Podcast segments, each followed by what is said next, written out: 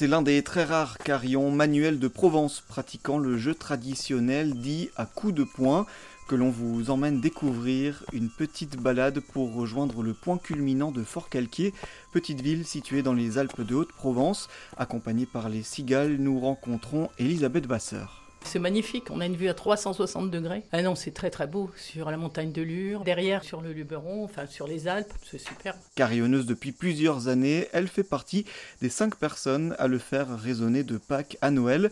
Perché sur une colline au niveau de la citadelle, ce carillon est unique en son genre. Il est accessible à tout le monde puisqu'il n'est pas ni en haut d'un clocher ni en haut d'un beffroi.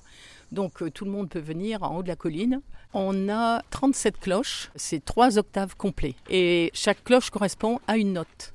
Elles sont accrochées à des poutres métalliques et elles sont au-dessus euh, du clavier. Et le clavier, c'est un clavier à bâton. C'est-à-dire, voilà, nous avons des bâtons et on tape avec les poings.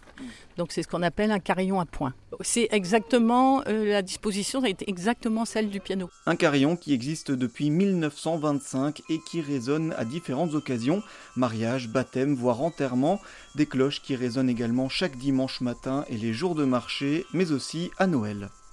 Alors ce qu'on fait à Noël, c'est qu'on joue euh, une semaine avant Noël, on joue ce qu'on appelle les nadalés. On choisit un nadalé qui va revenir tous les jours. C'est ce qu'on appelle le comptier. Et on va jouer 8 fois, 7 fois, 6 fois, 5 fois, etc. jusqu'à Noël.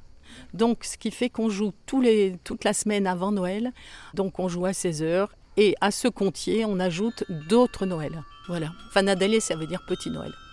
Un son léger qui contraste avec euh, le poids des cloches, 10 kg pour les plus petites et jusqu'à 155 kg pour la plus grosse. Un instrument qui fait la fierté des habitants, lui qui résonne dans nos oreilles tout en plongeant notre regard dans les paysages du Luberon, de la Sainte-Victoire et des Alpes.